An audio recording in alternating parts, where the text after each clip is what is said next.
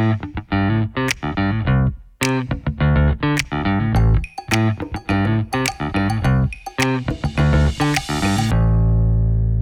Name ist Wladimir Kaminer. Ich bin privat ein Russe und beruflich ein deutscher Schriftsteller. Die Zukunft ist ungewiss. 2020 hat sich als Überraschungsjahr entpuppt.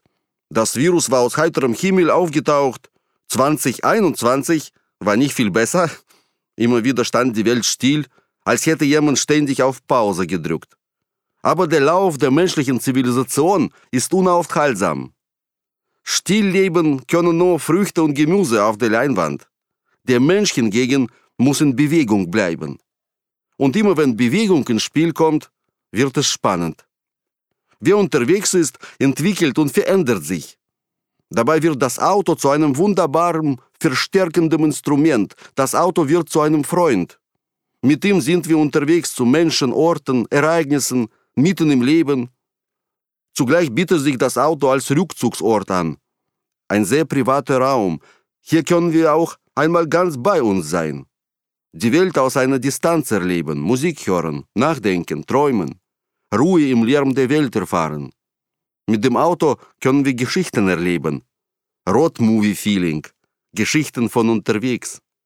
Diese Geschichten sind es, die meinen diesen Podcast prägen. Vielleicht sind wir alle Komparsen in einem Road-Movie, dessen Dreharbeiten nur eben mal kurz unterbrochen worden sind. In den letzten Jahren sind wir gut durch die Welt gekommen, gefahren, geflogen, geschwommen, als wären wir tatsächlich alle Komparsen. Nun scheint der Film in Stocken zu geraten. Nur die Kulisse ist noch da. Nach einer Pause geht es sicher weiter, nur wie?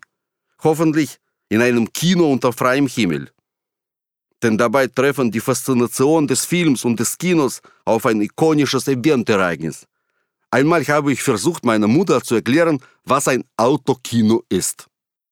Ja, meine Mutter konnte mir das nicht glauben, als ich ihr erzählte, was ich in München bei einem Event der BMW Bank machte. Die Idee eines Autokinos ist an ihr vorbeigegangen. Schade eigentlich. Sicher hätte auch meine Mutter Gefallen daran gefunden, mit einem passenden Auto, versteht sich. Gerade im Autokino spielt nämlich der Wagen eine wichtige Rolle. Das merkt man, wenn man sich zum Beispiel einen Film wie The Italian Job, einen James Bond oder den neuen Black Widow Streifen anguckt und dabei in einem Mini oder BMW sitzt. Denn bei diesen Filmen spielen diese Fahrzeuge fast die automobilen Hauptrollen. Angeblich wollte der Erfinder des Autokinos, Richard Hollingshead Jr., nur seiner Mutter einen Gefallen tun. Seine etwas mollige Mama beschwerte sich nämlich, dass die Sesseln im Kinos von Jahr zu Jahr immer enger werden.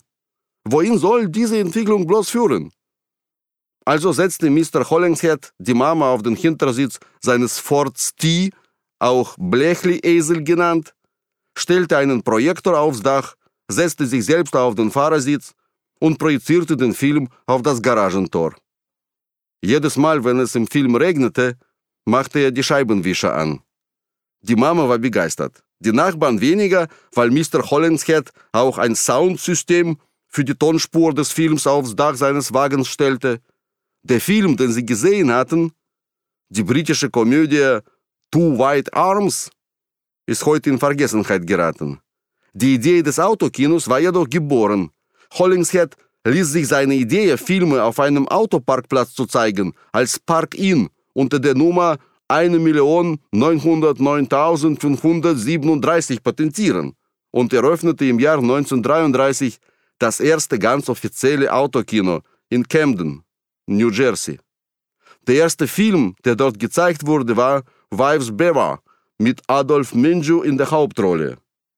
Besucher zahlten 25 Cent pro Person und pro Auto. Mit drei oder mehr Personen kostete es einen Dollar. Von nun an verbreiteten sich Autokinos über ganz Amerika. Sie waren jahrzehntelang das erschwingliche Wochenendvergnügen für alle Generationen. Sie brachten Rock'n'Roll in die Provinz und Großstädte dazu, in die Natur zu fahren, denn plötzlich war dort einiges los. Sie brachten die Faulen zum Ausgehen und die Sparsamen zum Filme gucken. Für die Älteren war es sicher viel bequemer, zum Kino zu fahren und einen Film anzuschauen, ohne aus dem Auto steigen zu müssen. Für die Jugend wurde das Autokino zu einem Ort der romantischen Beziehungen und körperlichen Nähe. Statistiken zufolge hat die Mehrheit der jungen Amerikaner und Amerikanerinnen zwischen den 30er und 50er Jahren ihre Jungfräulichkeit im Autokino verloren. Ein Vorteil für die Betreiber des Autokinos war, dass sich das Publikum nie beschwerte, wenn der gleiche Film mehrere Wochen, gar Monate aufgeführt wurde. Allein schon diese Tatsache zeigt, dass beim Phänomen Autokino die Autoausstattung, die Bequemlichkeit und der Komfort ausschlaggebender als die Filme waren. Sogar Hollywood-Schauspielerin Joan Greyford sagte einmal etwas über das Autokino. Sehr praktisch, man braucht keinen Babysitter, man kann den Hund mitnehmen und es ist trotzdem wie ein Date.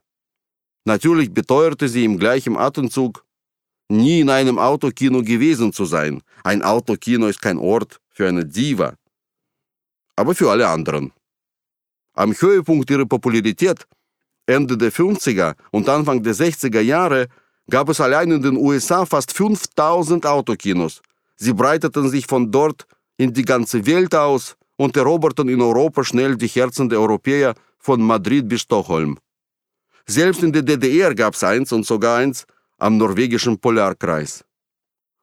In der letzten Zeit kamen die Autokinos ziemlich aus der Mode. Die Anzahl der Freizeitangebote wuchs enorm, Filme konnte jeder auf seinem Smartphone schauen. Erst in der Pandemie, in den unzähligen Lockdowns und Quarantänen, erlebte das Konzept Autokino ein Revival. Die Menschen waren zur Einsamkeit und Bewegungslosigkeit gezwungen. Sie waren hungrig nach sozialen Kontakten und anderen Welten. Die Autos und die Kinos tun im Grunde das Gleiche. Sie schicken uns auf die Reise, um Abenteuer zu erleben, andere Menschen kennenzulernen. Die gesamte Geschichte der Menschheit, angefangen von der Vertreibung aus dem Paradies über Odysseus oder Ulysses hin zu den letzten Quentin Tarantino-Filmen, ist ein Road-Movie. Die Menschen leben nur, wenn sie sich fortbewegen. Und wir basteln seit Entstehung unserer Population an Fortbewegungsmitteln, die uns an einen anderen Ort tragen. Genau das erkannte die BMW Bank und rief für ihre Kunden, für die Mitglieder des Drivers Clubs, als pandemiegerechtes Großraumevent ins Leben. Sie gab uns die Möglichkeit, wieder gemeinsam ein Kulturevent zu erleben, ohne einander in Gefahr zu bringen. Auf einmal bekamen die Autos eine neue Bedeutung, eine andere Funktion. Sie waren die schützenden Körper, sie gaben uns das Gefühl, an einem sicheren Ort zu sein.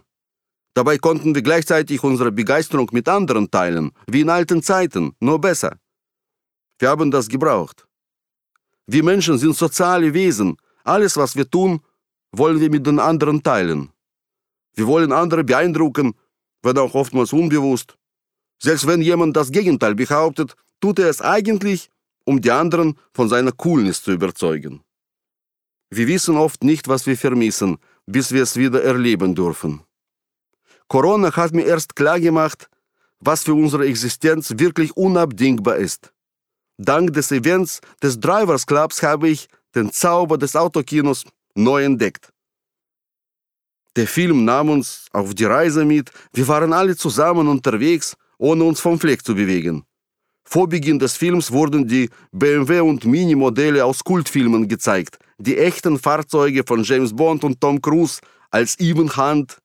Es ist längst kein Geheimnis, dass Actionhelden bevorzugt BMW fahren, wenn sie gut bis zum Happy End kommen wollen.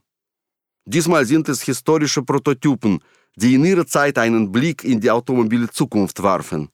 Aus heutiger Sicht eine spannende Rückschau auf die Zukunft von damals. So gesehen ist nicht alles schlecht, was uns diese düstere Zeit der Pandemie gelehrt hat. Früher oder später wird die Menschheit diese Viren gezügelt bekommen, dann werden wir uns fragen, was wir Neues gelernt haben, was uns wichtig ist und was uns Corona hinterlassen hat. Es wird bestimmt einiges bleiben. Die Hunde werden bleiben. Viele haben sich während der Pandemie Hunde angeschafft. Homeoffice zweimal die Woche, Mund-Nasenschutz im Handschuhfach. Und die Autokinos der BMW Bank sollten auch bleiben, weil es so cool war, unter freiem Himmel in einem X3 zu sitzen, rechts und links von Autos umzingelt und dazu dieses besondere, einzigartige, fast vergessene Glücksgefühl, im Kino gewesen zu sein.